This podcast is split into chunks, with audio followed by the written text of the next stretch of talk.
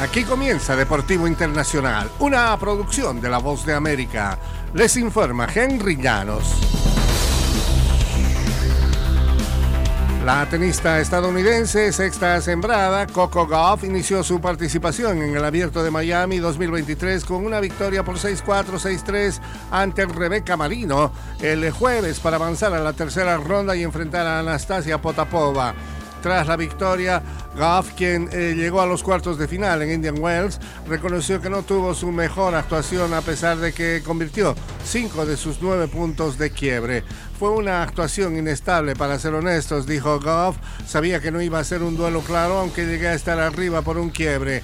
Se recuperó dos veces de un quiebre en el segundo set para conseguir su segunda victoria ante Marino y superó a Marino en la primera ronda del Roland Garros en el año 2022.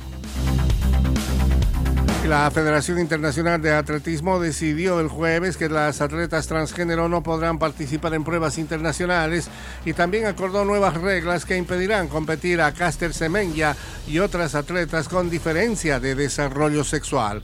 En un par de decisiones que seguramente provocarán indignación, el Consejo de World Athletics adoptó las mismas normas aprobadas por la natación el año pasado al prohibir la participación de atletas que han hecho la transición de hombre a mujer y que hayan pasado la pubertad masculina. Ningún atleta con estas características compite actualmente al más alto nivel del atletismo, indicaron. Y estas actuaciones del reglamento para atletas con diferencia de desarrollo sexual afectan a 13 atletas, dijo Sebastian Coe, el presidente de World Athletics. En el fútbol internacional, el Barcelona afronta otro frente legal desde la UEFA, uno que incluye su posible exclusión de la Liga de Campeones por los pagos de millones de dólares que hizo a la compañía del otrora vicepresidente del Comité Técnico de Árbitros de España. La entidad rectora del fútbol europeo abrió una investigación sobre un caso que ya provocó una acusación de fiscales españoles contra el club catalán.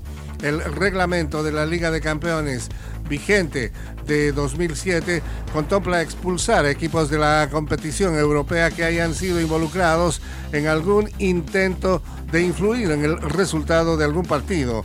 Otras sanciones podrían ser determinadas posteriormente. La UEFA indicó que solicitó a sus inspectores de ética y disciplina llevar a cabo una investigación sobre esta violación.